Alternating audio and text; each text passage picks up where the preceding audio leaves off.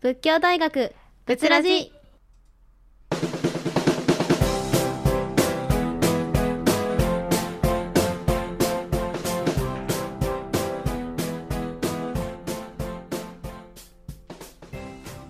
さあ始まりました仏ラジのお時間です。この番組では仏教大学の学生が京都市北区上京区を中心とした地域の情報をラジオミックス京都から各週でこのお時間からお送りしていきます。またこの番組の再放送は本日午後11時からですのでぜひお聞きください。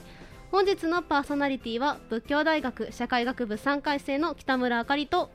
仏教大学歴史学部3回生の西山瑞希でお送りします。よろしくお願いします。よろしくお願いします。さてこの仏ラジでは人と人とのつながりを経て魅力を発信するをテーマに私たち学生が地域の人たちを取材しその魅力を発信します私たちが北区上京区の中でも特に魅力を感じるもの大学生商店街そして地域の企業の3つの分野に着目しそれぞれ3つのグループで取材したことを順番に紹介していきます。本日番組を担当する私たちは地域の企業グループです。私たちは北区上京区にある地域の企業さんを訪問しその魅力を発信していきます。これから社会出ていく私たち学生が働くとは何かを一緒に考えていきましょう。今回は一押しをテーマにお届けします。仏教大学仏ラジでは皆様からのメッセージ感想などをお待ちしております。ラジオミックス京都の公式ホームページにあるお問い合わせフォームからぜひぜひお送りください。さらに仏ラジでは公式ツイッターとインスタグラムもあります。ツイッターアカウントはアットマーク仏アンダーバーラジオアットマーク PUTU アンダーバー RADIO となっています。インスタグラムのアカウントは仏ラジオ BUTURADIO です。またツイッターでつぶやかれる場合はハッシュタグ FM870 ハッシュタグ FM870 です。ぜひ皆様からのメッセージをお待ちしております。お待ちしております。それではここで一曲聴いていただきましょう。ミセスグリーンアップルでダンスホールです。どうぞ。企業に行こ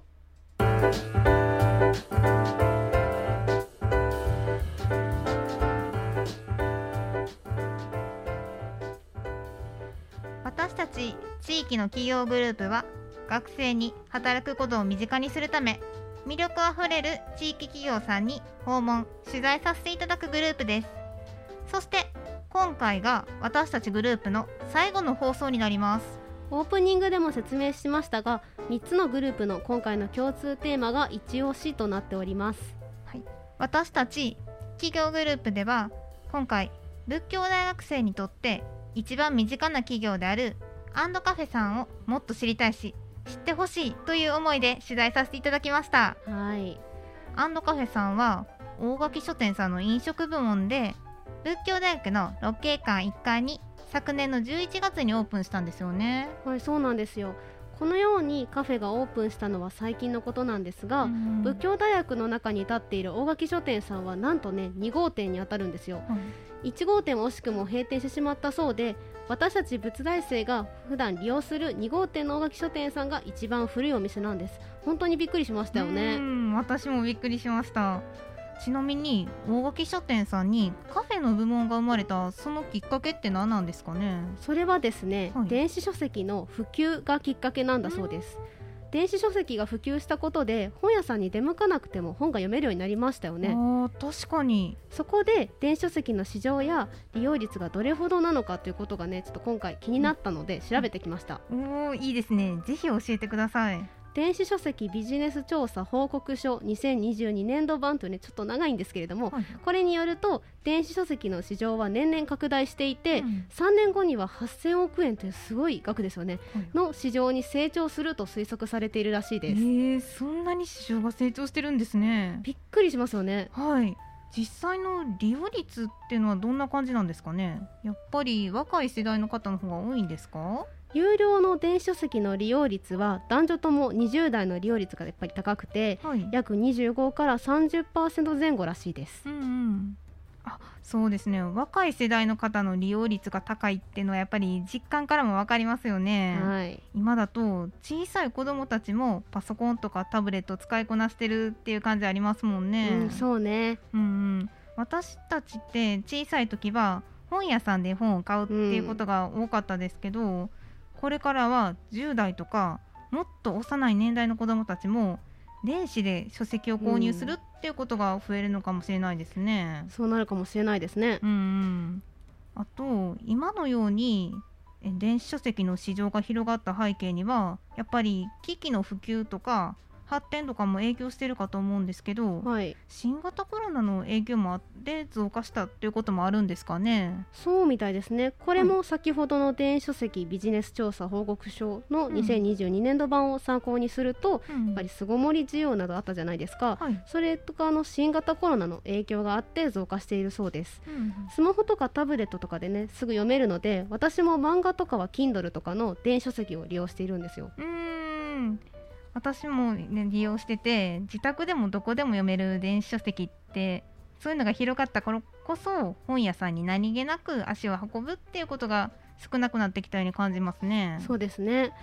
というねこのような状況から本屋さんに立ち寄ってもらうことを目的としてうん。カフェが作られたとお話しされていました、うーん。確かにカフェが併設されてるとお茶しようかなと思って、うん。友達と一緒に立ち寄りやすいですよね。ね。せっかくだし本を買ってカフェで勉強したり読んだりしようかなって思ったりもしますしね、うん。仏教大学に大垣書店カフェさんができて友達とお話ししたりとか、はい。ちょっと集まったりとかするそういう憩いの場所になってますよね。なってるね。あと一人で勉強したいとか、うん。のんびりくつろぎたいなっていう時にもよく行くんですよ、うんうんあとそれ以外にも例えばテスト期間の時にもここでよく勉強させてもらってて穏やかなね雰囲気で集中できるんですよね、うん。友達と一緒にいる時も一人でいる時も立ち寄りやすいそんな良い雰囲気がありますよね。うん大垣書店カフェさんのインタビュー音源を聞くのがとても楽しみです。ね。実際にメニューを拝見したんですけどどれも魅力的ですよね。カフェで提供されているメニューも場所によって違いましてはい、仏教大学では特に一押しのメニューがハンバーガーということで、うん売り上げの上位を占めているそうです、へえそうなんですか。はいそれではここから実際のインタビュー音源を流したいと思います。どうぞ。本日はよろしくお願いしますとでは初めに、えっと、質問が5つありましてまず1つ目からあのお話ししていただきたいなと思います。ではまず1つ目がカフェの経営理念についてなんですけれども教えてください。えっと、大垣書店の社税が、えっと、地域に必要とされる書店であり続けようなんですけどカフェも同じだと考えてます、まあ、仏教大学店ですと、えっと、学生さん教職員さんその他関係者の皆様に仏仏教大学店に大垣書店のカフェができてよかったと思ってもらえることが一番です。あとは、えっと、若い世代のコーヒー離れとかもあるので身近に手軽にコーヒーを味わえられるようにと考えております。ありがとうございます。では続いてカフェ部門を始めた理由ありないしきっかけを教えてください。えっと約10年前に店頭のアンケートの中で多くのお客様からカフェを併設してほしいというお声が多く寄せられ準備に着手しました。で若い方からご年配の方まであの広い世代がコーヒーを飲みながら買った本をすぐに読みたいと思われている気持ちに応えたいと考ええっと、京都の老舗の老舗コーヒー店の小川コーヒー様にご協力いただいて、えーブックカフェの実現に向けて研究を重ね約8年前高野店で大垣書店カフェをスタートいたしました。その後、えー新規店やリニューアルでやはり多くのお客様からのご要望を受けカフェ単独店を含め現在10店舗に増え飲食事業部として専門性向上に取り組んでおります。ありがとうございます。と例えばそのコーヒーのお店のところとこう連携してるっていう感じですね。あそうです。あなるほど。コーヒー豆は長川コーヒーさんのところからの豆を使ってますね。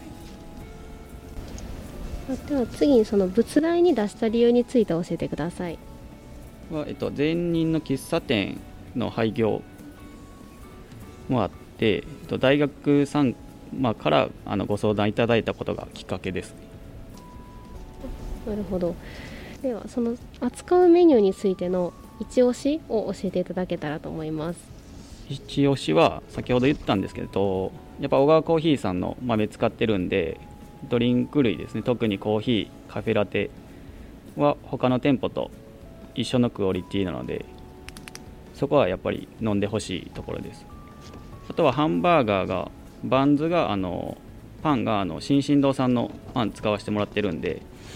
でパティも、えっと、仏教大学店用にオリジナルで開発したんでなんでハンバーガーも一押しです。わかります。ありがとうございます。では最後にカフェを運営する上でのやりがいについて教えてください。やりがいはやっぱ一番は、まあ、ごちそうさまでしたって笑顔で言ってくれるんが一番伝わりやすいし、まあ、笑って帰ってくれるんが一番かなって思ってます。ありがとうございました。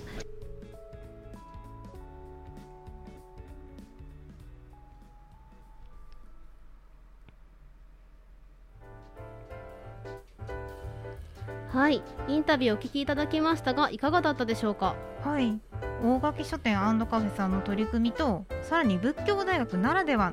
の部分についてお話しいただきましたね、はいあとインタビューで個人的に印象的だったのは、うん、若者のコーヒー離れについてのお話です。あー確かに確かに。私はやっぱりコーヒーとか紅茶とかが大好きなんで、うん、も本当にその話を聞いて驚いたんですよね、うんうん、でそれでコーヒーが好きな人の割合はどれぐらいなのかっていうのもあの先ほどのねビジネス調査のあの、うん、と引き続き気になったので調べてみました、うんうん、すると年代が上がるごとに好きな人の割合が上昇していて、60代は76%と約8割を占めているんですよ、うんうん、それに対して20代では44%だったんですよね。ね結構差がありますよね、うん。うんこれはクロスマーケティングさんの調査結果を参考にさせていただきました。へえそんなに差があるんですね。はい。私もコーヒーが大好きなんですけど友達はやっぱ苦手って言ってていつもジュースを飲んでます、うんあの苦味が嫌っていう方もいますよね、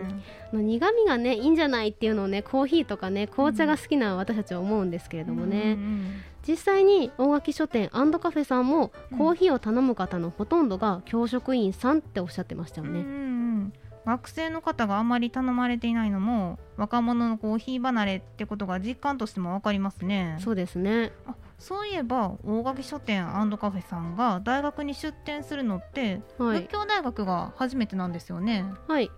店長さんは他の店舗のカフェでも働かれていたのですが、うん、学食という客客層が限定的で、うん、このような特殊分野は初めてだということでメニューや経営も手探り状態とおっしゃってました学食っていうと安くて早くて美味しいみたいな三拍子揃ったイメージがありますよね。あるね。ついでにボリューム満点だとさらに嬉しいみたいな、うん、そういうがっつりとしたメニューが好まれるという印象もあります。わかりますインタビューでもお話がありましたが、うん、ハンバーガーはチーズ照り焼きベーコンエッグなどね、あと他にもあります、ありますが計7種類あって、どれも野菜たっぷり挟まっていてパティも肉厚で美味しいんですよ。えー、聞いているだけで美味しそうです。種類が豊富で楽しめますよね。ね。そういえばアンドカフェさんは扱っている食材にもこだわりを持ってらっしゃるんですよね。そうなんです。ハンバーガーのバンズは新進堂さんそしてコーヒー豆は小川コーヒー店さんのものを使っているそうです、はい、大垣書店カフェさんは他の企業のね地域のね企業さんとも関わりが深いんですよね。地元の地域のお店のものが使われてるのっていいですよね。ね。私はよく学内にあるさまざまな食堂を利用しているんですけれども、はい、この出来たてのねハンバーガーをいただけるのは大垣書店カフェさんだけだったんですよ、うんうん、これもね魅力の一つですよね。確かに学内の喫茶店とか食堂にはない特徴ですよね、うん。ちなみに実際に利用者は関係者が多くて、うん、さらに学生の利用が約8割から9割とねほとんど占めていて、うんうん、他のカフェと客層が違うわけですよ、うんうん、その中で季節や入学歓迎といった期間限定の新たなメニューの開発に邁進されているらしいです。はい。インタビュー前に大垣書店カフェさんは学生や関係者の方教職員さんが喜んでもらえることを一番にどうすれば喜んでもらえるのかそれを常に考えながら頑張っているとおっしゃっていました。うーんなるほど。私たちが美味しいとか幸せって感じるときそういう時は大垣書店カフェさんのお仕事みたいに誰かに喜んでもらいたいそういう思いから作られてるんですね。本当にありがたいです。ねえそうですよね今は春休みの期間なので訪れにくいとも思いますが仏大生の皆さんも大垣書店カフェさんへ食べに行ってみてください。はい。以上企業に行こう仏教大学内にある大垣書店カフェさんを紹介いたしました。それではここで一曲聴いていただきましょう。スピッツでスパイダーです。どうぞ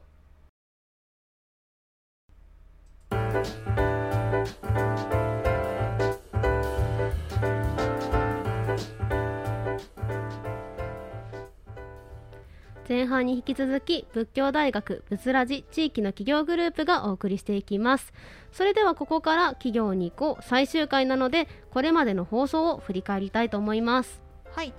全4回の放送を通じて北区上京区にある企業さんへ訪問させていただきました。伝統のテーマでは西陣織物を扱っていらっしゃる宮貝織物株式会社さんに、うん、食べ物のテーマでは京せんべいを作っていらっしゃる北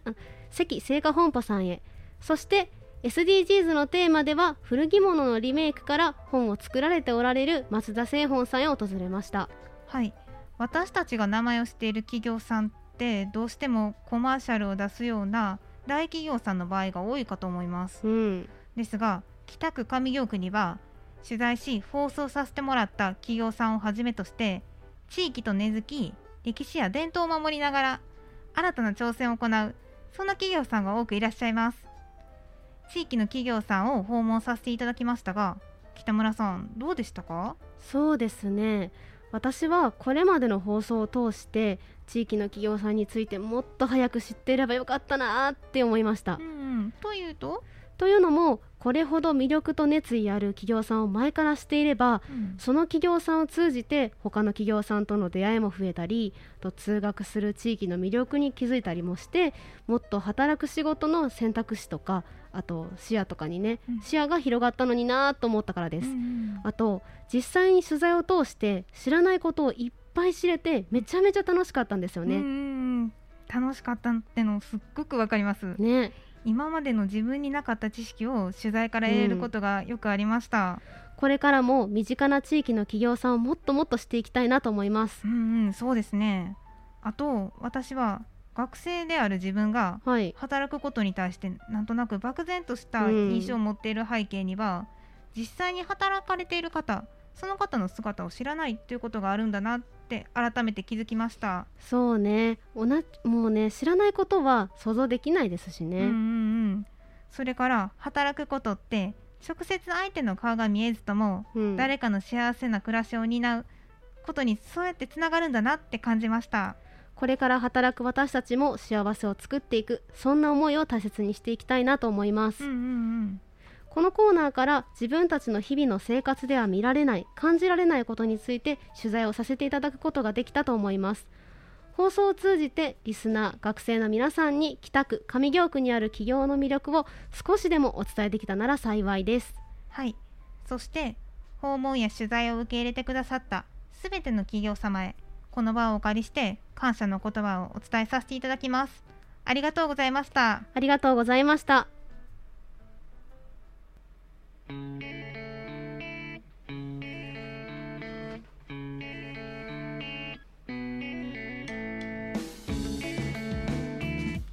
ここまでお送りしてきました企業に行こうですがお別れの時間となりました。最終回ということで仏教大学生にとって一番身近な企業である大垣書店カフェさんへ取材をさせていただきました。西山さんはいかがでしたか？はいそうですね。誰かに喜んでもらいたい。そんな思いがメニューの改良や食材のこだわりにつながっているんだと分かりました。はい。インタビューでもおっしゃってましたが、うん、笑顔でごちそうさまと言ってもらえることそれがやりがいっていう言葉を聞いて利用する学生としても嬉しかったです。ですね。実際にお話を伺ったからこそ地域のつながりや温かさをより深く知ることができたなと思います。うんうんそうですよね。地域の企業さん同士のつながったお仕事と、誰かを思う気持ちが今の私たちの暮らしを支えてるんですね。ですね。今までの体験から私がリスナーの皆さんにお伝えしたいことが2つほどあります。はい。1つ目は身近にある地域の企業さんの魅力を自ら足を運んで関わって知ってもらいたいということです、うん。そして2つ目がそしてもっともっと知ってね楽しんでほしいということです、はい。取材や番組を通じて私たちも自分たちで動いて現場を見て回るその大切さを実感することができました。そうね。さて次回の放送は大学生インタビューグループ最終回です。前回と引き続き京都の大学に通う学生の本音をリスナーの皆さんにお届けできると思います。最終回ということで名残惜しい部分もありますが大学の取り組みや個性を知ることができると思います。はいブツラジがお届けします。番組放送は残すところあと2回となりました。最後までお付き合いいただければ幸いです。よろしくお願いします。ブツラジ次回の放送テーマは一押しです。ぜひお楽しみに。お楽しみに。そして本日の仏教大学仏ラジの再放送は午後11時からとなります。土曜日曜の午後11時からも再放送していますのでぜひ合わせてお聞きください。ぜひぜひお聞きください。また番組終了後にはラジオミックス京都のブツラジの番組ページにポッドキャストがアップされます。はい。番組のバックナンバーも聞いていただくことができますのでこちらもね合わせてお楽しみください。はい。感想やメッセージを Twitter や Instagram よりお待ちしております。はいもうお待ちしております。ぜひぜひお送りください。はいこちらの再放送は仏教大学の1号館の学食でも行われておりますのでぜひ仏大生の方もお聞きくださいませ。それでは本日のお相手は西山瑞希と北村あかりでお送りしました。最後にこの曲をお届けします。ゆずでさよならバスです。どうぞ。